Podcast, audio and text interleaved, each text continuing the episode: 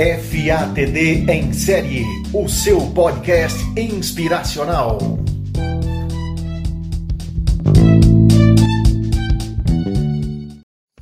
Olá, tudo bem com você? Seja muito bem-vindo ao nosso canal de podcast FATD em série. Meu nome é Gabriela e hoje eu trago para você a leitura do artigo do nosso consultor responsável Felipe Amaro sobre a observação intrapessoal na melhoria comunitária e organizacional. Vamos lá? A avaliação constante de nossas características de personalidade perpassa por ocasiões intensas de análise e direcionamentos psíquicos, com o intuito de melhor organizar os afazeres profissionais do dia a dia e os desejos pessoais relacionados à família, sexo, lazer, espiritualidade, entre outros. Freud, na psicanálise e em suas obras científicas, propõe a divisão de nossa personalidade em três esferas que proporcionam o aprofundamento do entendimento da mente humana. O id contém a nossa energia denominada líbido, que é expressa por meio da redução da tensão que a mesma possui. Assim, quando um ser humano sente fome, alimentar-se se torna essencial para a redução da mesma. Em características profissionais, podemos tratar a líbido correlacionada ao desejo de status ou ascensão profissional, que leva muitos colaboradores a adquirirem problemas emocionais ou de relacionamento pelo não conhecimento de como lidar com a mesma.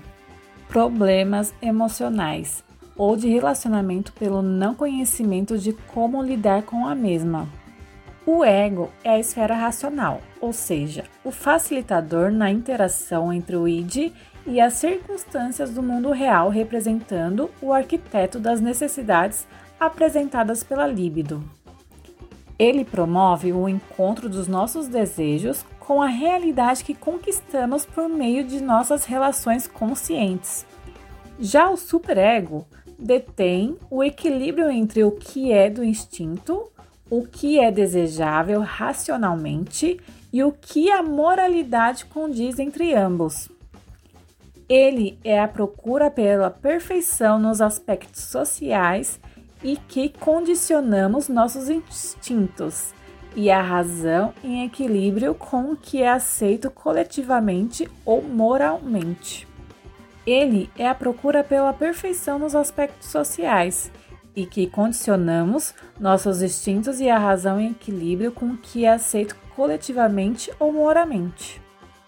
Ao percebermos nossas características de personalidade, as utilizamos como ferramentas para o nosso desenvolvimento profissional e automaticamente conquistarmos melhores posicionamentos hierárquicos dentro das organizações.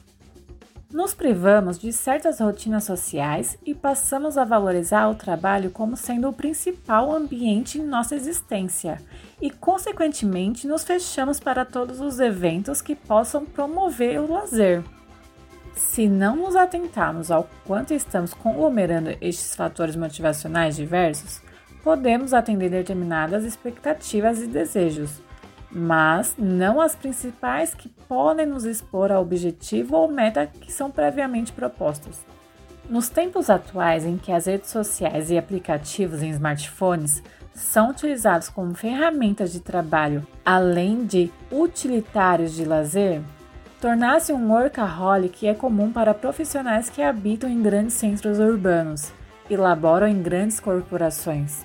O mundo corporativo na modernidade é movido por indivíduos motivados pela alta competitividade e pela necessidade intrapessoal de provar algo para um intermédio social. Essas pessoas acabam se tornando viciadas em trabalho para poder atingir seus objetivos pessoais e profissionais. Com essa rotina enraizada em valores materiais, dificilmente conseguem se desligar de seus afazeres após o término de período de expediente, adquirindo assim doenças laborais psicossomáticas ou até mesmo dificuldades em convívio e relacionamento interpessoal. Para tanto, torna-se necessário modificar as ações de lazer, sociabilidade e observar quais rumos e tendências perpassam pela globalização, comunicação, informação e pelos processos macroeconômicos, os quais nesses últimos anos têm influenciado as mudanças e adaptações das grandes corporações multinacionais. O bom profissional possui em sua base de trabalho e de relações humanas o equilíbrio entre o ser, o ter e o conviver. Além de atividades profissionais, são necessárias atividades de integração com familiares, amigos, é, companheiros e comunidade, como igreja e entidades sociais comunitárias.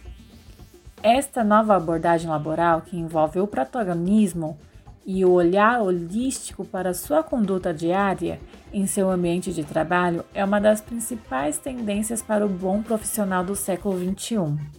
Atentar-se ao equilíbrio e à sustentabilidade organizacional são fatores predominantes para a continuidade e a empregabilidade. Portanto, lembre-se da necessidade de dar-se férias daquilo que lhe é sufocante e comum diante de tantas circunstâncias já vivenciadas em seu histórico pessoal e profissional. Palavras como disciplina e foco podem ser grandes fatores do tão almejado sucesso. Pense nisso. Espero que tenha gostado da leitura do artigo A Observação Intrapessoal na Melhoria Comunitária e Organizacional. Vamos ficando por aqui e até a próxima!